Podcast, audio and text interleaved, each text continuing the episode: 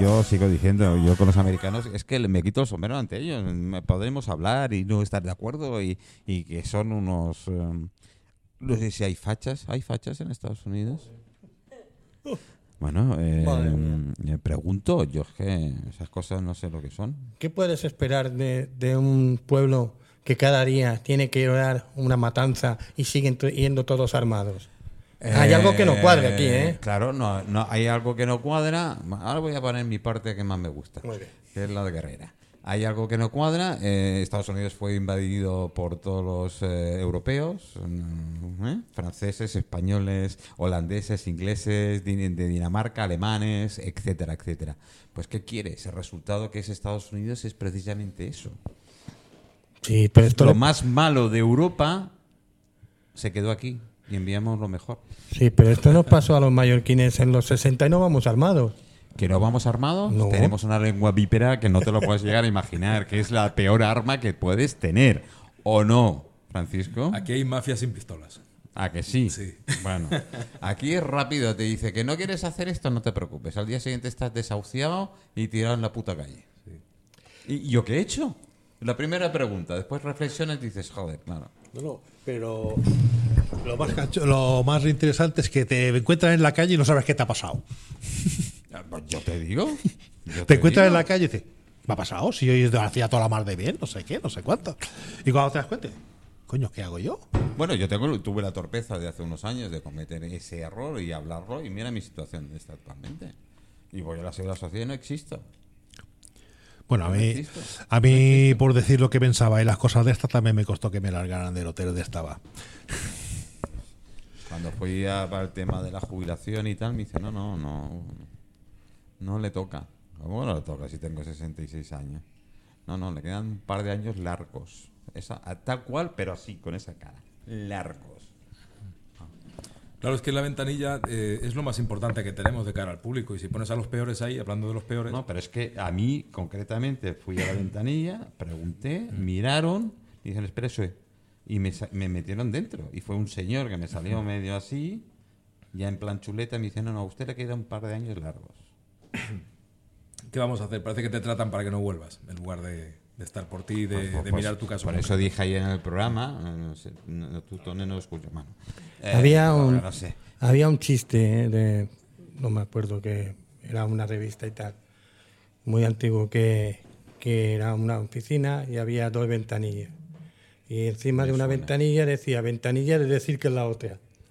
O sea, solamente estaba para decir que era la otra. Bueno, ayer lo dije en el programa. eh, a ver, por la edad que tengo, puede durar 10 años, 12 años, no lo sé. Ojalá, ojalá. Entonces dije, señoras, señoritas, todas las que queráis, os podéis casar conmigo. Si son más jóvenes, mejor.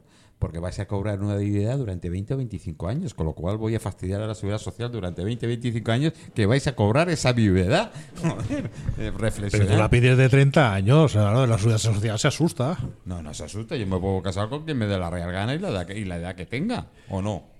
Sí, pero dice, coño, este se va a morir rápido y te va a que pagar la pensión 40, 50 Eso es años. Lo que quiero. Eso es lo que quiero. Por lo menos algo que se beneficiará durante unos cuantos años de mi pensión, ¿no? Así es, es que está todo pensado para descontar y hacer que nadie tenga sus derechos realmente reconocidos, ¿no? Está Bueno, y- todo y el de- mundo al revés. Y después nos quejamos, lo que hablábamos de la em- el desidia del ciudadano con los políticos, Claro, con la hora de por, algo, por algo será, ¿no? Por algo viene. ¿Y, y cómo lo arreglamos? O si Pues es que hay que arreglarlo arreglo. como, como decía José Luis, hay que arreglarlo con motivación, con personas que quieran hacerlo, eh, apoyando los demás a esas personas pocas, pero que tenemos ganas de, de intentar construir algo positivo todavía en este país, sobre todo dejar legado para los que son las futuras generaciones. Nos interesa el tema del agua, nos Ah, interesan lo- otro, los servicios sociales. Habéis visto los problemas graves que vamos a tener en menos de 10 años como sigamos por esta línea sin hacer nada. Ya no es cambio climático, ni es explotación, ni, ni son cosas que estén de la mano de la naturaleza, sino que ya es lo que depende de nosotros y no estamos haciendo porque no es un interés inmediato ahora mismo para esos políticos que están gobernando mal. Si los políticos gobernaran bien, no estaríamos aquí ni siquiera nosotros eh, diciendo o hablando de estos temas. Pero como no lo hacen bien, nos toca. Y es una actitud democrática, es una actitud crítica, es de reflexión constante para que eso no, no sea lo que no, no nos acostumbremos. yo- yo una de las cosas, será porque lo estoy tocando ahora más que nunca, ¿no? Pero es el tema, no sé quién me contestaba en Face con toda la razón del mundo, que había una foto de una persona durmiendo en la calle. Digo, ten en cuenta que Sí, durmiendo en la calle, durmiendo en la calle en Palma, como esa persona hay más de mil personas Sí, durmiendo directamente en la calle. En verano se ve más porque están más al descubierto, no es como más en invierno que buscan otros lugares y tal. Aparte de eso, aparte de eso, hay unas 10.000 o 12.000 familias en extrema pobreza absoluta que están esperando eh, el desahucio. Sí es cierto, y tengo que decirlo porque lo toco, aquí nadie me puede ganar porque lo veo día a día, que hay verdaderos expertos de cobrar subvenciones por todos lados. Pero profesionales que no han trabajado en su puñetera vida y cobran entre 1.000 y 1.500 euros cada mes de varias subvenciones. Casi nada. Por eso te he dicho al principio que la administración debe de entrada conocerte, saber quién eres para darte lo que te corresponda en tu derecho, pero luego te debe controlar. No vaya a ser que lo que te ha dado no Ahí sea justo. Ese, igual que digo que debes facilitar todo el trámite administrativo y no debes poner tantas trabas iniciales, también hay que saber con quién estás tratando, si esa persona está en el mundo de la droga, si está trapicheando, si realmente está aprovechando esa subvención para cosas o fines que no, no son más que las de no trabajar para poder utilizar eso pues como un, un sostén y luego me dedico a delinquir. Ese tipo de cosas la administración tiene la obligación de, de estar en contacto con la realidad y de observarlas. Y igual que te he dado esta subvención para que te puedas eh, tener eh, esa base cubierta, ahora te la quito porque estás haciendo cosas que no son legales. Esa actitud de, de confrontación entre la administración y la realidad no existe en este momento. Eh, yo, yo creo que es, lo dejan. Es un problema. No, ya se resolverá solo. Yo creo que esto Sí. ha ocurrido muchos años. muy ya Sí. por su manera de, de- ya caerá por su propio ya caerá peso, por ¿no? su propio peso. Sí. Muchas de las, muchas, muchas, eh, de los que yo convivo y veo y qué tal, la gran mayoría tienen una deficiencia mental muy al, muy elevada. Sí, sí, exactamente. Un problema grave también un que programa encontramos, grave, mental, brutal. También es cierto que, por desgracia, la gran mayoría, una base cultural suya es cero. Claro. Se han sí. criado en familias que ya no las importado el niño. Están total. completamente. El pobreza crío- infantil que viene generada precisamente. Cuando me hablan de pobreza infantil, que te da mucha pena, pero piensan que son los padres los que no tienen trabajo. Por tanto, el problema viene de esas personas mayores que deberían tener un mercado laboral más o menos eh, al 5% o 6% de paro, que es lo que sucede en el conjunto de Europa, y como no somos capaces como sociedad de articular algo positivo para ellos, pues sus hijos están sufriendo las consecuencias. ¿Tú como Estado no vas a atender eso? Entonces, ¿para qué queremos el Estado? Sea, los liberales estamos diciendo que el Estado debe siempre redu- de ser reducido al a la mínima expresión, pero también reconocemos que donde hace falta no se tiene que inhibir a una persona que eh, necesita la ayuda del Estado y que dársela. No puedes decir Pero no, controlada. de manera controlada y, y sabiendo si realmente eh, la necesita y, y observándolo. Tiene que haber más interactuación y la hay. y, y con todo mi respeto, porque los quiero muchísimo a muchos de ellos, en servicios sociales. Servicios sociales, eh, los- yo los veo asistir allí a gente que tal. eh, fírmame aquí, que he hecho la visita. ¿Perdona? Eso no es la visita del médico, no. Eso no puede ser así. Y claro, ¿tú- ¿tú qué quieres esto? Pues mira, te- con tal de no escucharlos, es como un niño pequeño, con tal de no escucharlos, firma y me voy. Piensa que ese mundo eh, Son funcionarios, ¿eh? es muy complicado porque barrios como Corea, eh, que es Camredó, por ejemplo, pues hay unas mafias que actúan, una serie de eh, personas ahí, ahí contaríamos muchas que cosas. te están generando una imagen de que el barrio no es agradable, de que el barrio está sucio, de que el barrio tal, pero es para que ellos puedan actuar y les dejes tranquilos, no vayas por allí a visitarlo. Entonces eh, hay que entender que la administración en estos casos, con más presencia, con más motivo, hay que tener refuerzo policial, limpiar las calles, donde veas que hay grafitis, esforzarse por quitarlos. Es ¿Quieres decir, que te tiene que haber un esfuerzo en ese sentido. ¿no? ¿Quieres que te diga un secreto ahora que no nos escucha nadie? A ver, dime. La gran mayoría de eso es especulación inmobiliaria. Bueno, sí, cla- claro, sí, sí, exactamente. detrás, ¿eh? No, eh, lo tengo claro, lo tengo claro porque lo he visto y, y en el día a día y en la casuística que vimos eh, o vemos en los tribunales está el orden del día. Eh, suparriendos y un montón de historias de Pero ocupación. quieren que ese barrio se degrade lo máximo posible Sí, sí, para sí. que sus vecinos de toda la vida Claro. intenten vender o cuando se mueran su hijo, su nieto, quien herede lo que tenga que heredar, no lo quiera. Claro, es que no nos damos cuenta. Una barriada que parece aparentemente degradada. con la Calatrava. Exactamente. En- en- en, eh, estando en el, en el centro urbano, imagínate el precio del metro cuadrado que pueda tener en el momento en que eso pase a disposición. Ahora tenemos el problema que también lo hemos señalado de Son Busquets, Sí, Puede ser sí, perfectamente sí, otro de los centros calientes que en el futuro, en, en menos de un año, pues tengamos que estar actuando de manera eh, compleja precisamente porque lo habremos dejado también que se degrade. Ahora es la oportunidad de que se mantengan los servicios de seguridad, porque lo hemos quitado. Entonces hay tantas cosas que se ven venir, como tú has dicho antes, y esa pasividad va a provocar que, que pase algo malo y lo estamos diciendo, lo estamos advirtiendo. Claro, es que contra más conflictivo sea una zona, un barrio, un... Más tienes que actuar. Correcto. Pero como no interesa a nivel... Y te lo digo en serio. Hoy es conversación en algún momento que dices, oye, pero será verdad, sí, sí. A mí me pagan para hacer esto. Pero bueno, si lo que estás haciendo, bueno, trapicheo, vender, controlar y tal, sí. Pero eso es para los vecinos. Yo te aseguro que entrando a un equipo de gobierno eh, con la firmeza necesaria para tener unas ideas claras en ese sentido, Palma cambia. Pero cambia de verdad. Convénceme.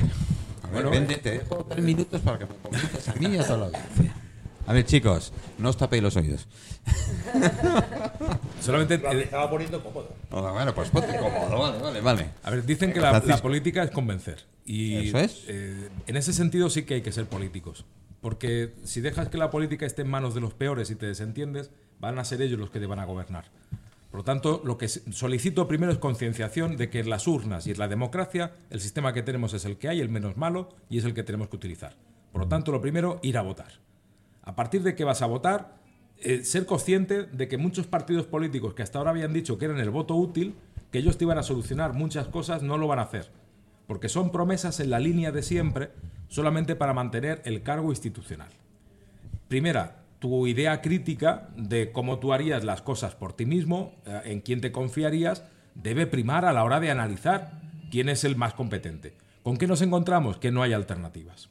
Que tenemos los partidos mayoritarios, eh, PP y Partido Socialista, que son la única eh, opción bipartidista que tenemos. Todo lo demás no ha funcionado. Todo lo demás ha sido también algo que no, se ha generado como pasa en Europa.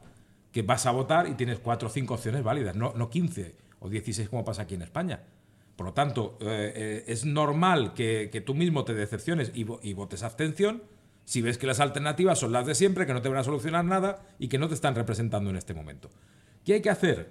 Volvemos a lo de antes.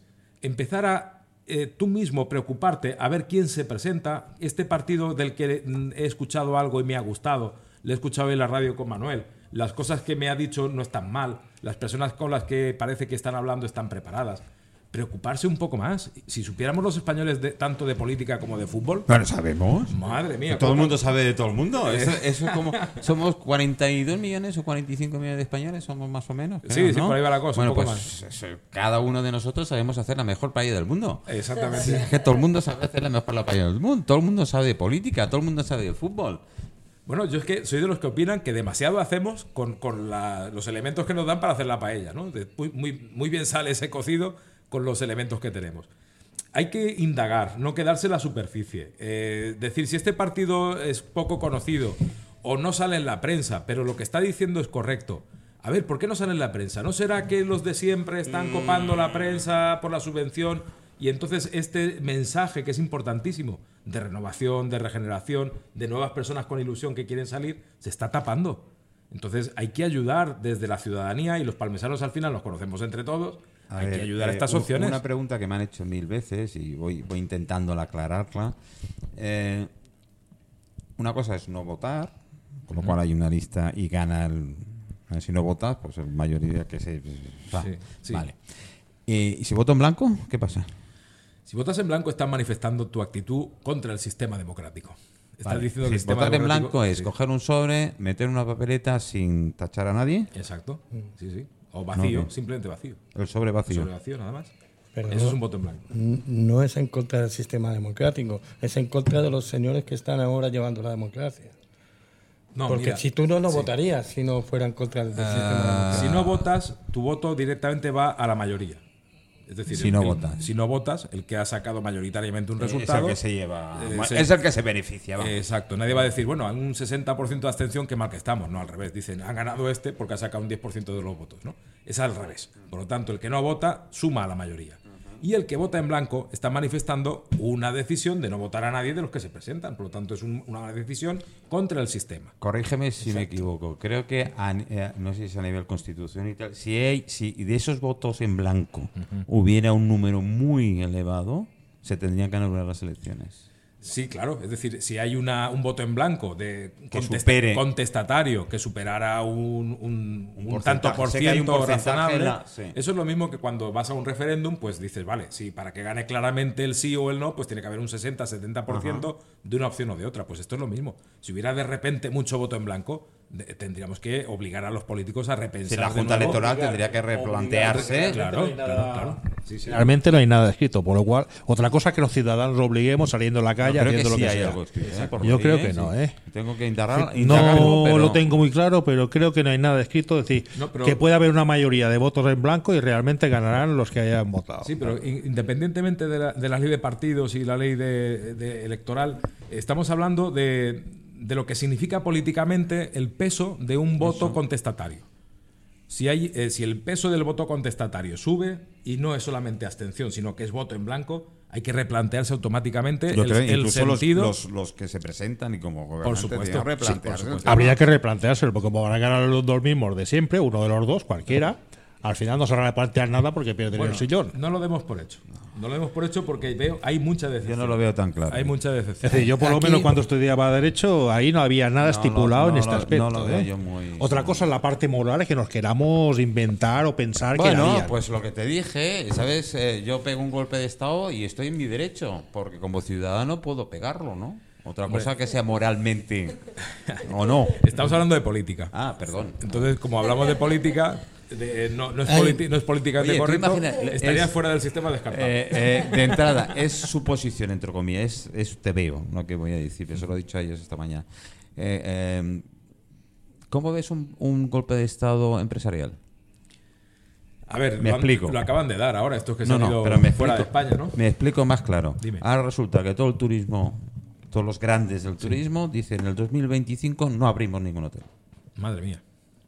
Durante todo el 2025 cerramos toda la Sí, sí. hostelería. Bueno, eso, con eso juegan algunos. ¿Qué pasaría? Con eso juegan algunos. ¿Qué Los- pasaría? los que son- pues, ¿qué pasaría? Pues que la administración tendría un serio problema de gestión, de anarquismo, de, de situaciones que, que estarían ¿Cuántos- fi- fiscalmente dentro de, de la ¿Cuán- rebeldía, ¿no? ¿Cuántos puestos de trabajo serían hacer puñetas? Pues muchos. ¿Cuántos Y con eso se no se pagarían? Yo te digo que con esa ¿Cuántas variable. bares, cafeterías, farmacias, tiendas de zapatos, Exacto. todos los que dicen que no viven de la, Mira, de aquí- la aquí- hostelería? Hasta el país que está haciendo cultivando tomates.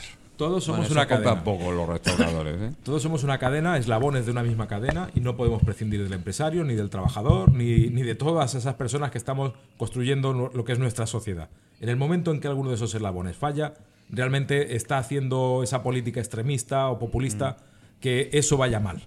Porque no podemos, por eso te he dicho antes, ni insultar, ni, ni hacer que haya factores de nuestra sociedad que queden completamente inutilizados por estos políticos que parece que solamente viven de la crispación.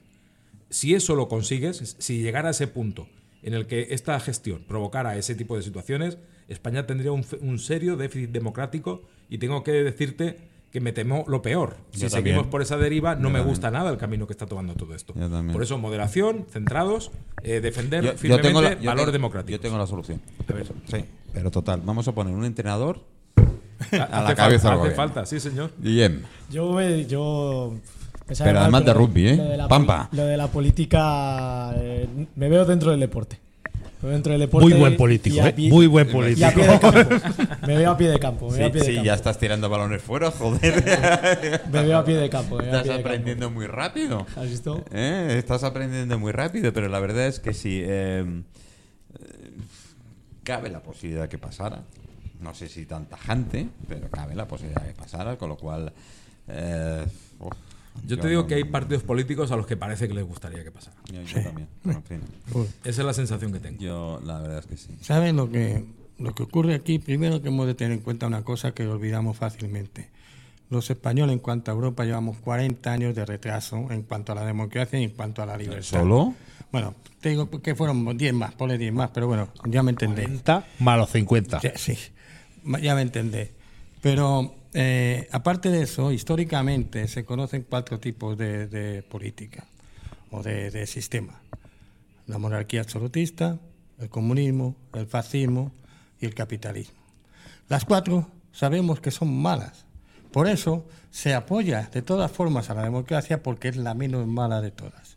Y lo ha dicho. Ahí y tiene estoy- toda la razón del Ahí, mundo. ahí estoy totalmente de acuerdo con vosotros. lo que Eh, aparte que tengo otras ideas de la política y todos nosotros somos títeres. Eh, ya estamos más que encaminados y tal, pero bueno, eso es otra historia que contaremos otro día si queremos contar. Eh, eh, casi como un Matrix. Yo cuando vi la primera vez la película, toma, "Ah, esto no puede ser. Pero claro, conforme te vas metiendo dices, joder, pues sí. Pues ya todo el camino está hecho. En- todo el mundo tiene su final y cómo va a acabar y cómo qué tal. Nosotros nos gusta jugar. Y es lo que estamos haciendo. La vida es, a fin de cuentas, es ir Lo ha hilando. dicho José Luis hace un momento. Hasta incluso eh, en el sitio donde vas a comprar, el tipo que lo hagas con vehículo, que salgas fuera de la ciudad donde hay cierto aparcamiento, ya te están derivando. Ya te están llevando a, a los canales de interés que hay en este momento para, por ejemplo, vaciar las ciudades y que no haya vida. Y sí, me Eso voy, que- me voy ir contigo, me voy contigo y vamos a hacer algo que mm, sea divertido, joder, que, que podamos, yo qué sé, al menos protestar. Bueno, protestar no sé, pero a mí, en mi caso personal, eh, ah, para la gente nueva que yo no les conozco personalmente, tengo que hablar de Acti Mallorca. Claro. Acti Mallorca es una plataforma que se ha creado para la gente de Mallorca, de, de una forma de- con mucho corazón. Pues para hacer eventos, para hacer quedadas, se da apoyo a los artistas locales, em, se va a la playa, se va al cine y sin ningún Bueno, me- menos lo de la playa, casi todo te lo apoyo. Porque yo la playa no. Bueno, bueno. O sea, que siempre hay planes. Eso es lo bueno que, que tenemos como plataforma. O sea, nos gusta mucho el cachondeo. Eh, siempre lo hacemos de manera sana. Es decir, por ejemplo, se- intentamos fomentar eh, los valores a la gente de la isla. Eh, no drogas. No temas sexuales. ¿En serio? Nada no de eso. temas Joder, pornográficos. Siempre digo lo mismo. pero Qué es muy importante. sois, qué aburridos Es- sois. A ver, luego lo que haga cada uno de, Ah, vale. de manera personal es, es otra historia. Pero bueno, eh, me, me estás haciendo lo mismo que hacen los políticos. A ver. Si yo te vendo una cosa, después haz lo que te dé la gana. A ver, intentamos pues fomentar pues valores eh, entre la gente joven y la gente no tan joven. Vamos decir, a ver, no yo. hay edades. En- entro yo. Entras, entras, Eh, Manuel. yo, yo entras. entro en la gente joven, la de menos sí, joven sí, que sí, se arregla. sí. ¿eh? Que no, Claro. no, no quiero decir No, absolutamente pero hablando nada. de gente joven, hay una frase que ha dicho ahí de la gente, de la juventud. ¿Qué espera la juventud de, de nuestro del futuro? Buf. Buf.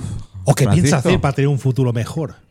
Porque nosotros estamos viejos y tirando para cascados. Eh, habla por ti, ¿eh? Eso, ahora. aquí, aquí hay gente es joven. decir, que como aquel que dice ya de los dos días que vivimos, Bueno, bueno, uno y tres bueno. cuartos, la Tú tenemos ya. Que, a mí me quede un día, lo voy a reventar por todos los lados. Ahora, Es decir, que no. La juventud que, que se ve muy parada, hay gente que se mueve, por lo cual eh, lo de generalizar tampoco es muy bueno, pero es que la ves muy parada, muy pasota en todos no los te sentidos. creas, ¿eh? No te creas, no sé, Francisco. Y mira, esto sería un buen programa para ti. No, yo te tengo planteado algo. Un buen programa. ¿Cómo ves tú a.?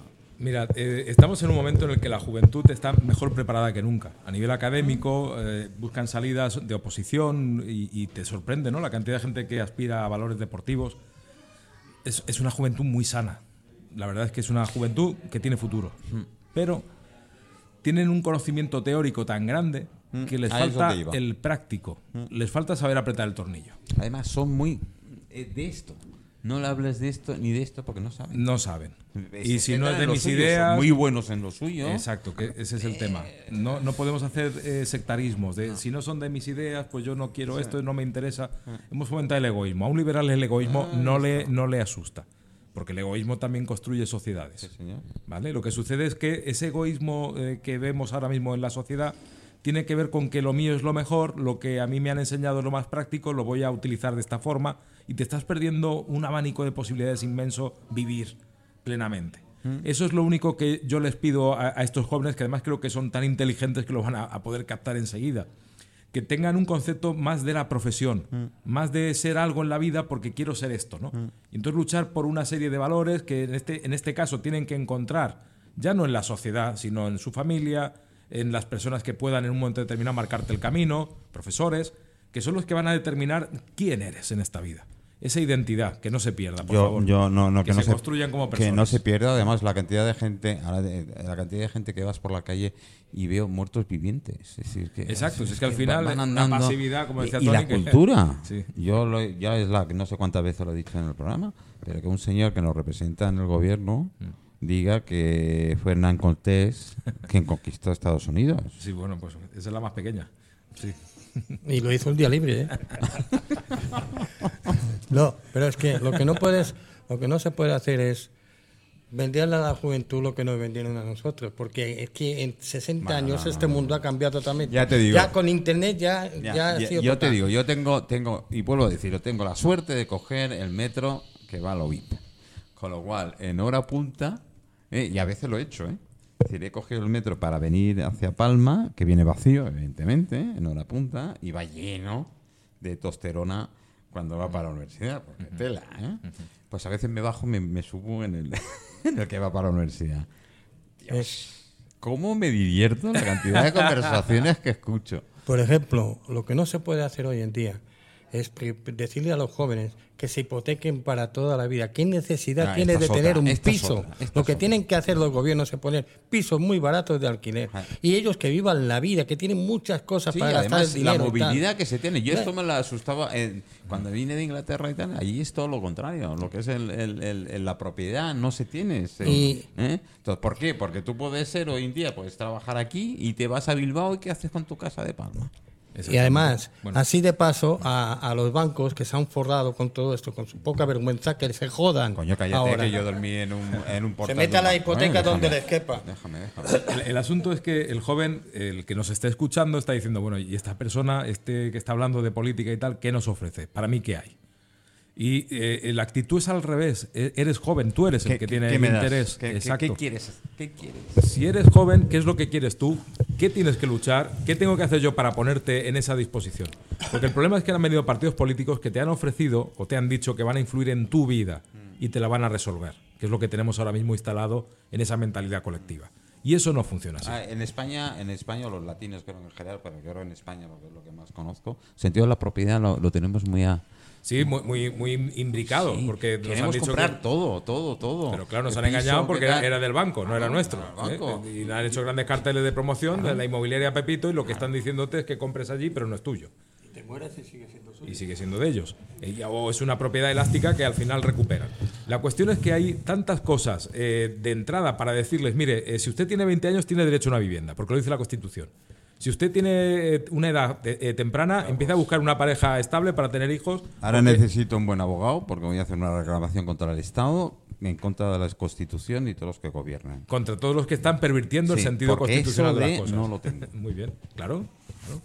Entonces, ahora se ha empezado a hablar de todo esto. Ya eh, Pedro Sánchez lo reconoció el otro día en el Parlamento, pero que sepáis que son ideas humanistas las que estamos reivindicando este tipo de derechos. Otra cosa que además eh, aquí a Guillem eh, le entra cuando le preguntas a alguien, bueno, no solo político, eh, a nivel general, le preguntas entre rugby y fútbol americano y ya le hemos jodido. Bueno, ya la hemos jodido. Ah, que sí. Hombre, claro, claro que la hemos jodido. Eh, a ver, las diferencias simplemente vienen porque, porque al, al rugby, al ser un deporte De contacto. a- de contacto y encima ajeno a todo el panorama a todo el panorama nacional pues como que los americanos han conseguido conquistarnos con, con películas de éxito Eh. o que, eh, Eh, que la, que sexta que la sexta un domingo por la noche eh, se da esa película y un martes por la noche también. Entonces eh, es muy fácil. Al rugby se juega con un proyector bucal con un balón con la forma de un melón que se pasa para atrás y se corre para adelante y ya está ¿Y el fútbol americano? y el fútbol americano se juega, es un deporte Se que pega hostias primero, después el balón eh, se, entra en se juego, ¿no? juega, se juega con, con protecciones de arriba Joder. abajo por, por el hecho de la lógica natural del deporte, la regla del contacto es, es diferente. duro, ¿no? Sí, sí, la regla del Más contacto es, es más directa. Se permiten otras cosas. Se, permite- se permiten cosas que en el rugby no se pueden ver y el balón es el que tiene como la costura esta blanca ahí en medio y el campo es diferente y la gran diferencia a nivel visual en televisión es que la pasan para adelante. Y otra diferencia. Las gradas están a tope. A ver, sí, pero esto ya es el marketing. Las gradas están a tope. Oye, una cosa, eh, te- tenemos que decir que el rugby es, británico. Ujú, ¿eh? sí. Es nacimiento británico, por Sí. eso los americanos dijeron, no vamos a poner rugby americano para joder a los que nos jodieron a nosotros en su tiempo. Porque creo que, que fuese... ¿Hay, ¿Hay rugby americano femenino? Ahora estoy en la duda. Fútbol, a, a fútbol Ameri- americano te sí. refieres? Creo que ¿El soccer eh, femenino lo hay? Creo que. No, el, so- el soccer es, es el fútbol que conocemos aquí en España. No, hablo de fútbol de americano. El fútbol de- del que se pasa para adelante. Eh, creo que sí, pero te hablo sin, sin no, por saber. eso No te tengo digo, ni idea. tampoco no tengo ni idea, no tengo ni si existe, existía. Bueno, eso, joder, yo me quiero ver mm, las americanas que hay algunas, eh, y no hablo de ropa. Eh, contacto, madre mía, eso sí que debe ser. Pero bueno, eh, chicos, os dejo cinco minutitos para decir, no, ahí ya la tengo por aquí, porque ahora me viene otro invitado y, y- y- y hablamos. Eh, Fra- eh, Francisco, eh, además lleva mi apellido, Fernández, como segundo. Eh, casi me convence. Casi, ¿eh?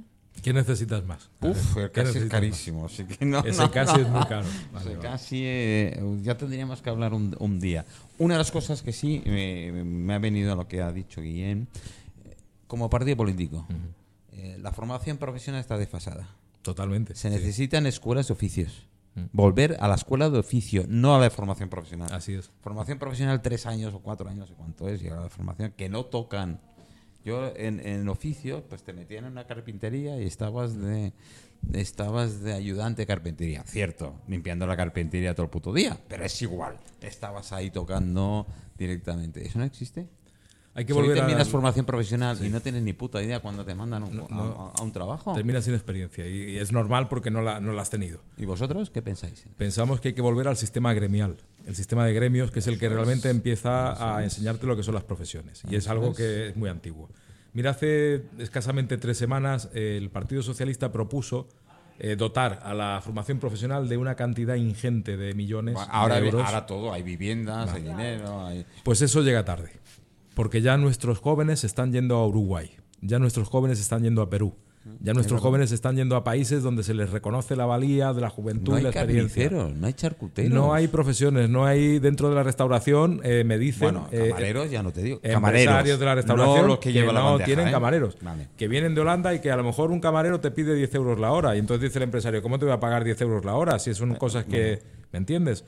Es decir, que tenemos una- ahora mismo una desconexión tan brutal entre lo que es la realidad del mercado y lo que es la oferta que deberíamos estar dándole de, de personas preparadas para poder ponerse a trabajar ya, que en este momento no, no podemos superar ese, ese problema. Y eso al final repercute en la calidad de la propia nación, de las expectativas que tenemos en la producción y de que hagamos que temporadas eh, terriblemente malas, económicamente malas, se prolonguen en el la tiempo mucho más número necesario. uno de este país, y de Baleares más todavía, como sabemos bien todos, es el, tu- es el turismo.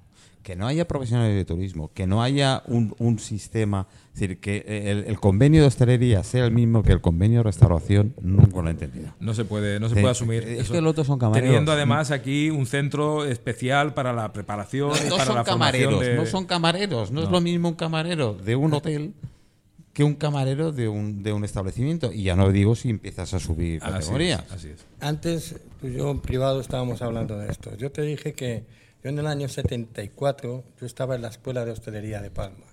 Con el Es gran ayer. Con, sí, con el gran maestro Tomeo Esteban. Y entre primero y segundo, que solamente había dos cursos, eso estaba en los sótanos del sindicato antiguo, éramos... Gracias, Karin. Perdona, es que me envían. eh, eh, Este es un testamento lo que me acabas de enviar desde California. Pero en fin. Eh, éramos 10 alumnos entre primero y segundo. Ahora que son, son 300 o 400. Pero en aquella época ya había muchos hoteles, ya estaba la cadena Sol y estaba todo eso. Y no se formaba la gente. Cuando yo pasé a trabajar al Palas Atenea o eso, lo que vi fue una ignorancia total. Había un montón de gente que no sabía ni leer y escribir. ¿Por qué un cocinero no va a tener que saber leer y escribir? ¿Por qué no se obliga? ¿Por qué no se obliga a la gente a pasar por las escuelas antes de coger un oficio? Lo que no tienen que hacer es como hacía yo, que empecé a trabajar con 14 años. Eso es lo que no se puede consentir, ni camuflado. Aunque haya leyes, ya no hablamos del Pasa. daño que se le está haciendo a la artesanía, a valores tradicionales, a la propia, al propio mercado eh, de siempre de los pueblos, que está totalmente afectado. Vamos, Hemos no- hablado en plan coña de la carpintería. Por la ejemplo. carpintería como Dios manda hoy, ¿no? No. Hay quien te, que te corta los tablones y otro que te encola. Así es. Poco más. No hablamos del torno, ya Pues olvídate. todo eso políticamente tiene mucho recorrido, se tiene que hacer, se tiene que trabajar muchísimo en esa línea para que realmente los jóvenes vuelvan a tener ese empoderamiento que se le ha dado a otros sectores de la sociedad, olvidándonos de que todos somos jóvenes alguna vez, Eh, igual que todos seremos queridos mayores. amigos, queridos oyentes, en cualquiera de los polígonos que vayáis, cuando veis las calles que tienen gremio D, es por algo, ¿eh?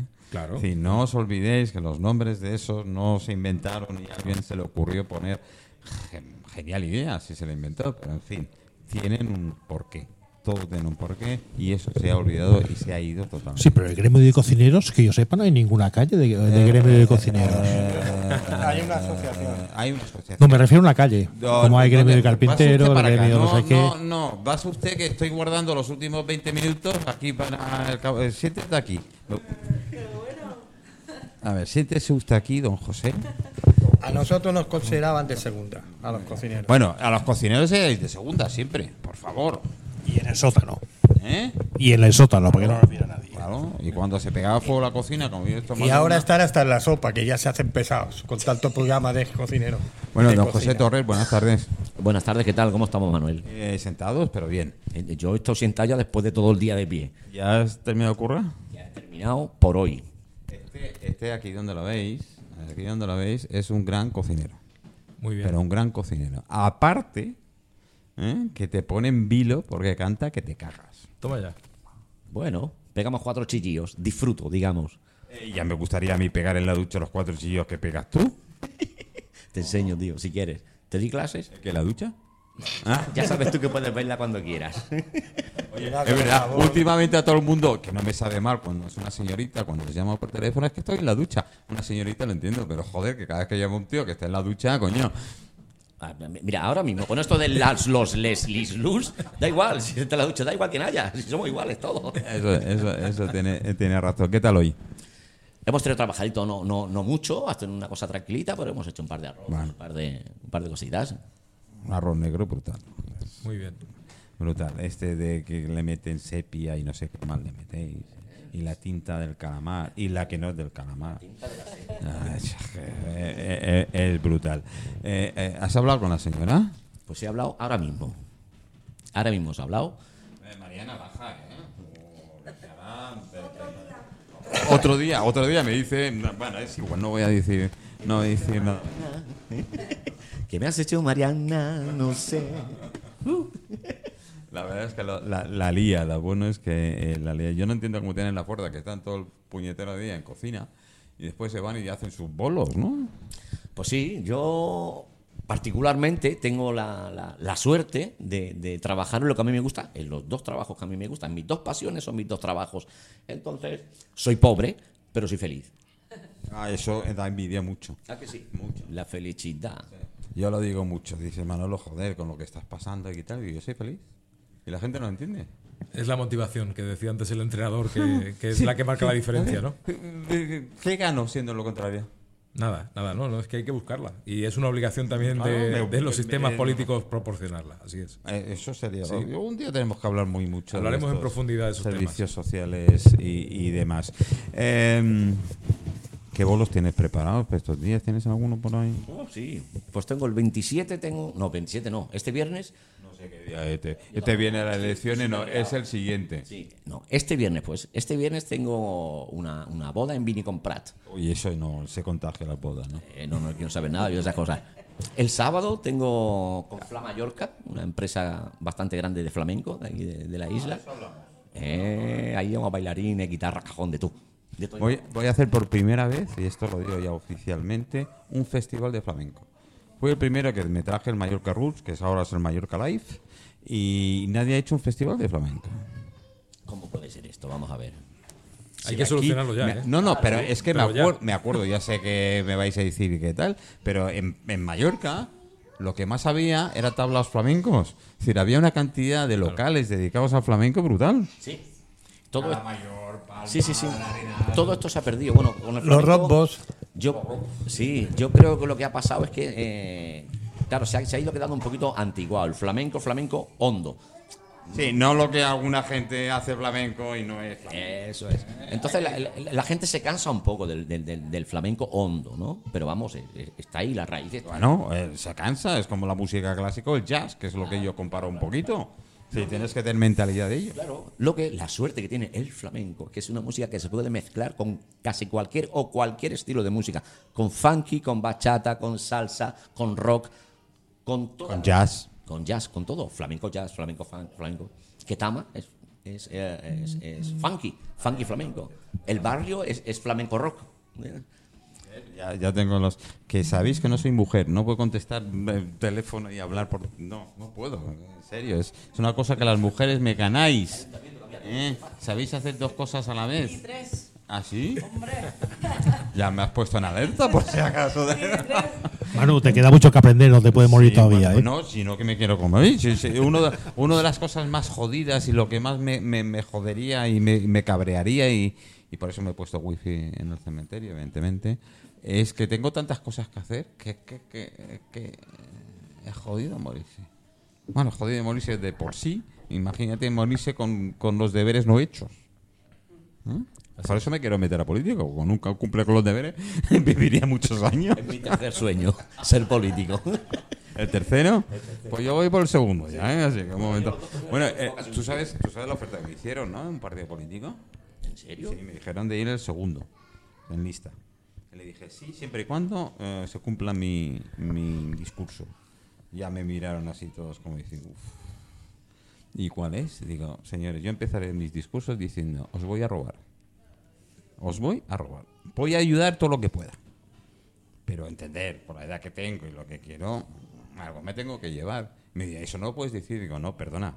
Comenzaría diciendo la verdad. Con lo cual, no podéis negar de que digo la verdad a todos mis... político.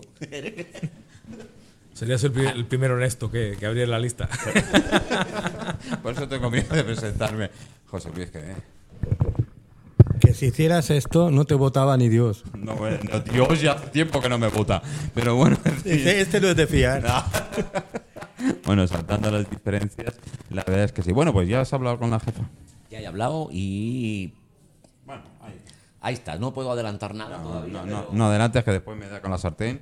Está también en cocina, ¿sabes? ¿eh? Así Uh, entonces la conozco los golpes. Entonces la copa de sartén es lo que hay. Bueno, chicos, nos queda nada. eh, cuatro minutos tengo que ir por aquí, que la quiero cerca porque... A ver, eventos que hacéis. Mira, Ya, el ya. evento más próximo que vamos a hacer es el día Pues 3 tiene. de junio, que como estamos ya rozando la Feria de Abril, no roza nadie, ¿eh? el Rocío y demás, pues vamos a hacer una fiesta del Rocío. Eh, no sé si puede decir el restaurante, Ah, pues supongo sí. que sí. Sí. Es en el Espera, restaurante espera, web. espera, trae la gorra. Trae mi gorra. Hacemos un poquito de publicidad. Trae la gorra. Vale, Paso. vale. Ahora pasamos, ahora Paso pasamos. Vale, es en el restaurante Can Matías y Miquel. Oh. Buffet libre, Oh. barra libre, Oh. de cerveza, vino. Nos vamos a poner las botas, lo vamos a pasar súper bien. Yo las quiero quitar, no me las quiero poner. Vale, y contamos con pues una pedazo de artista que ha pasado muchas veces por este programa, que es María Sánchez, con sus músicos. También va a tener lo que es el, el cajón flamenco, guitarrita española y a pasarlo bien. Que eso se trata. ¿El rey va a tocar el cajón ahí? El rey, bueno, no, no creo. El Gonzalico Ah, ah, va a ah, tocar ah, el cajón. ah. Este es Gonzalico. No, ¿Eh? la guitarra, No, perdón. no, es, es Gonzalico este, ¿eh? Felipe es esto, fue No, no, es tocaba Gonzalico. el cajón. No, eh, Fe- Felipe VI está en Inglaterra en esas fechas. Claro. Así que dejarlo en paz durante la temporada. Em, Pues sí, esto es lo más próximo. Eh, próximamente se volverá a hacer el evento de los solteros, que gusta mucho. Ahí va. Eh, haremos un First Active Date, que es parecido a lo de la televisión, pero, pero sin mira, televisión. yo como no veo tele, ¿Eh? no sé qué estás Bueno, hablando. y más cositas que se van haciendo. Vamos a hacer, eh, celebrar San Juan, haremos una quedada, porque hay eventos que son eh, gratuitos y eventos, pues evidentemente, pues que la gente tiene que pagar, porque claro, es un local y, y hay que comer y eso pues se, se paga. Ah, eso, ¿o coméis, se coméis- come, coméis se y todo? Joder, claro, hacemos qué de suerte. todo. Pero bueno, sí, hacemos de todo. Y eso es lo más próximo. San Juan, que es abierto a todo el mundo, en la playa y demás. Y Oye, luego tenemos cierto, el. Está muy chulo, porque también vean gente con la guitarra. Es más en petit comité, con velitas, hacemos rituales. Ah. Está muy, muy chulo. Joder, no. Buscarnos en Acti Mallorca. Estamos en el Facebook. bueno, y en todas las plataformas: YouTube. No TikTok, entiendo por qué no les gusta el partes. flamenco si es bellísimo. Y todos los extranjeros nos encantan. Bueno, estoy a- es que son WhatsApp reales, ¿eh? Para que veas que están siguiendo el programa eh, como tal. Es verdad, eso es una pena. Mira, yo soy vasca, la verdad, pero bueno, amo la rumba. No se parece nada. es decir, Char ni- mallorquí perfectamente. Amo esta isla.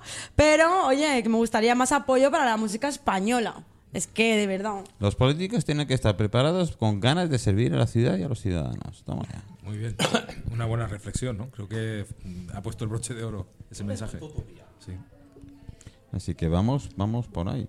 Todavía no hablan de los juegos, eh, eso no. Bueno, No, bueno.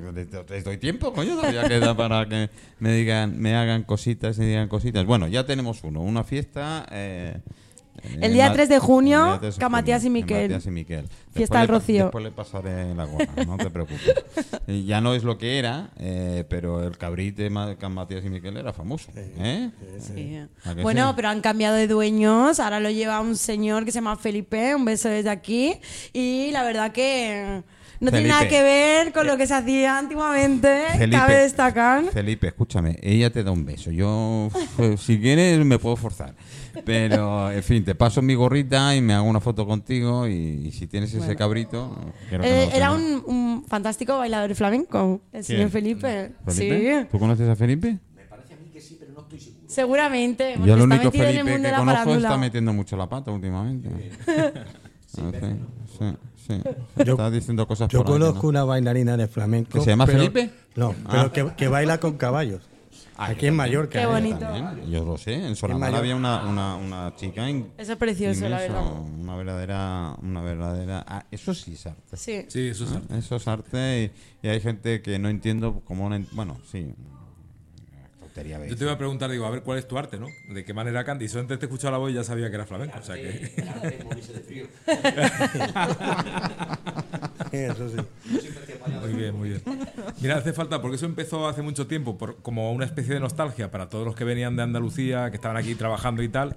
Y ahora creo que hace falta, hace mucho tiempo que no están atendidos. Necesitan volver a conectar con esa, Pero esa es forma cierto, de sentir. ¿no? fijaros que en los años 70-80 estaba. eh, Palma estaba repleto de. de- Repleto Escucha, y ahora no hay nada. Yo, yo trabajé hace 20 años en un sitio en el Codo de Rabasa que se llamaba Casa Vicente. Casi Vicente. Y allí se organizó un, un, un- un festival flamenco. Y había cantadores muy buenos y tal que vinieron allí, también con comida y bebida, como es lógico y tal.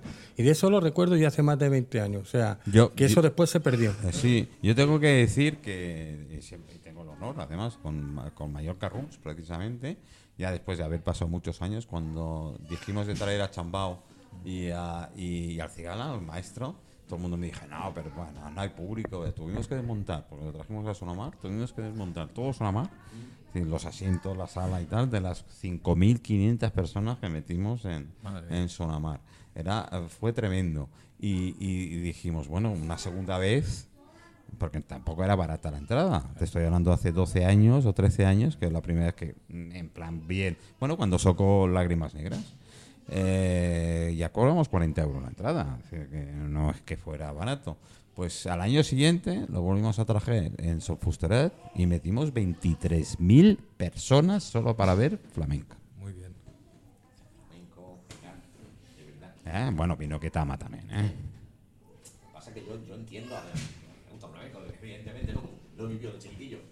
Pero también tengo que decir pues eso, que hay que, que hay que mestizar un poco, ¿eh? hay que mezclar un poco, porque los tiempos van cambiando y entonces la música tiene que cambiar también, tiene que modelarse un poquito, ¿no?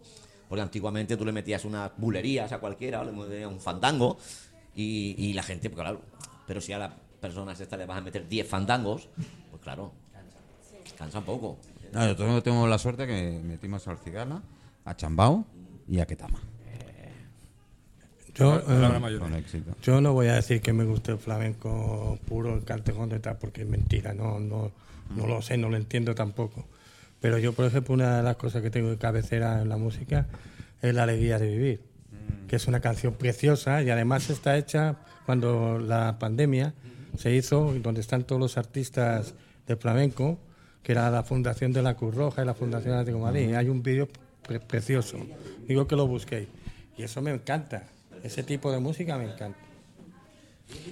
Pues eh, voy a poner una canción. Nos vamos a hacer la foto de familia antes que empecemos a. eh, es una de esas eh, inglesadas, como se suele decir, pero bueno, que triunfó en los años 80. así que no, no.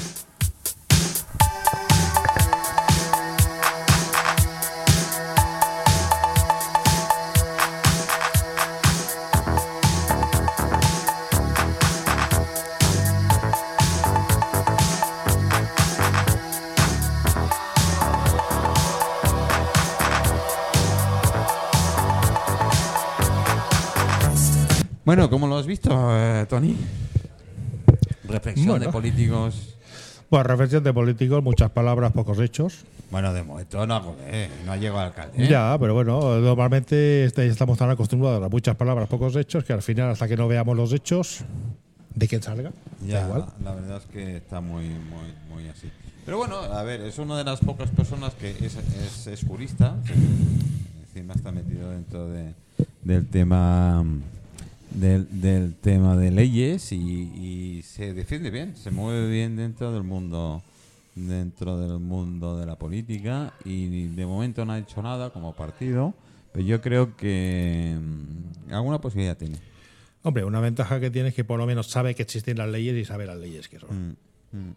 Cosa que muchos de los que se presentan no tienen ni Bueno, puñetera de idea lo- ni de es- es leyes. de los pocos de- que me- no, no ha entrado diciendo que si llego arrasa. Es decir, venga, todos a tomar por saco, ¿qué tal? Bueno, eso cuesta mucha pasta. Es decir, llegar a una institución pública y cerrar todo, bueno, cerrar, deshacer todo lo que los demás lo han hecho y volver a hacerlo, primero te da tiempo.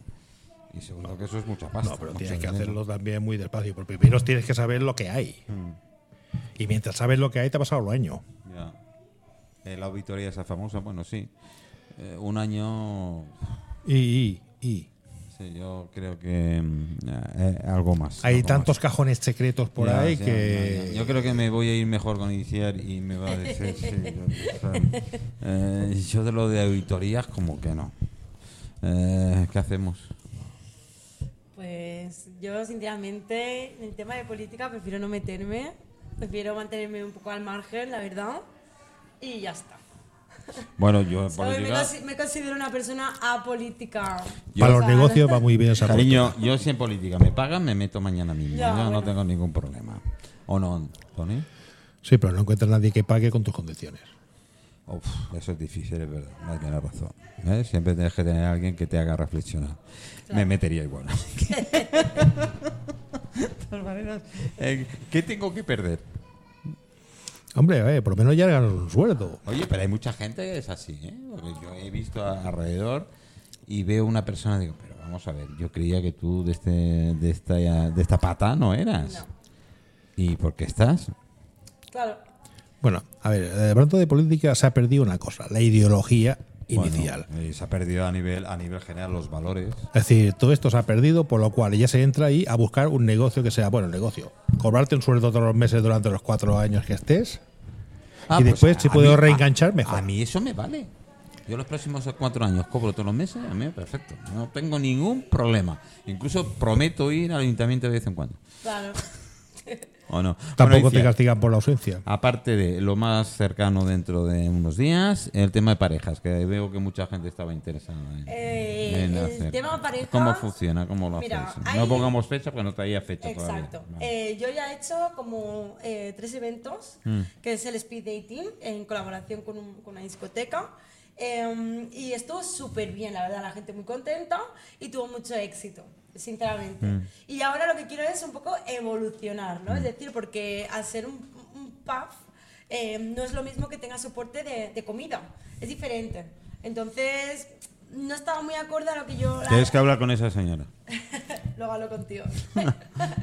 ¿Vale? Y nada, eh, quiero evolucionarlo, que sea un poquito más, más eh, con una categoría un poquito superior, en el sentido de que la gente A ver, no tienes sean un- de citas de 10 Tienes minutos. un, lota- un local como Dios manda. Es muy bonito, la verdad, que aquí se pueden hacer muchas cosas interesantes, sinceramente.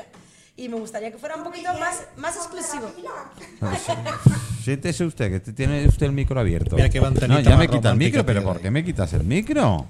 En fin, ¿cómo soy? Pues sí. En plan, que no sea, se puede hacer speed dating en, en otro, en otro local como lo estoy haciendo y hacer algo más de citas a ciegas donde la gente se conozca y tenga más rato real para conocerse. sea, que coman, se sientan, cenen. podemos hacer un programa de radio en directo. Eso sería un poco. Te guau. propongo una cosa. Pero sí No. que se puede hacer eh, eh, co- com- como medio de comunicación, sí. Ah, no, sí, no, sí, no, recibir a las no, personas, no, que no, luego no haya una no- pues, entrevista. No estaría decimos nombres, ¿eh? pero sí las conversaciones. Sí, ¿no? sí, Sería sí. interesante. Estaría muy bien, la verdad. Te propongo una cosa interesante. Ya empezamos. Cita a ciegas, pero ciegas. Ah, bueno.